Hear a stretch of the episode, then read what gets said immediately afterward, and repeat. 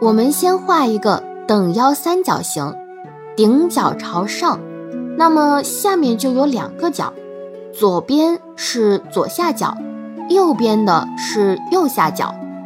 我们将从顶角、左边、左下角、下边、右下角、右边，然后进入三角形的内部的顺序来讲解。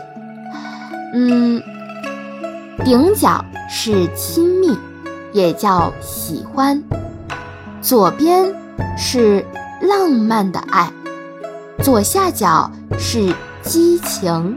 也就是迷恋，因此，浪漫的爱情就是亲密加激情的组成。下边是愚昧的爱，右下角是承诺，也就是空洞的爱。因此，下边的激情爱加承诺爱就构成了愚昧的爱。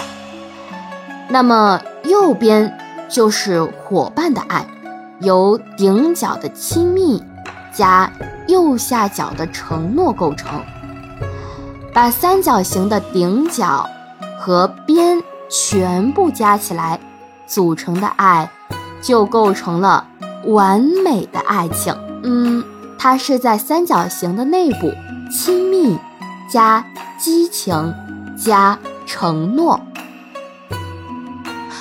哇，这个好有趣啊！能够 具体的解释一下这里面的元素吗？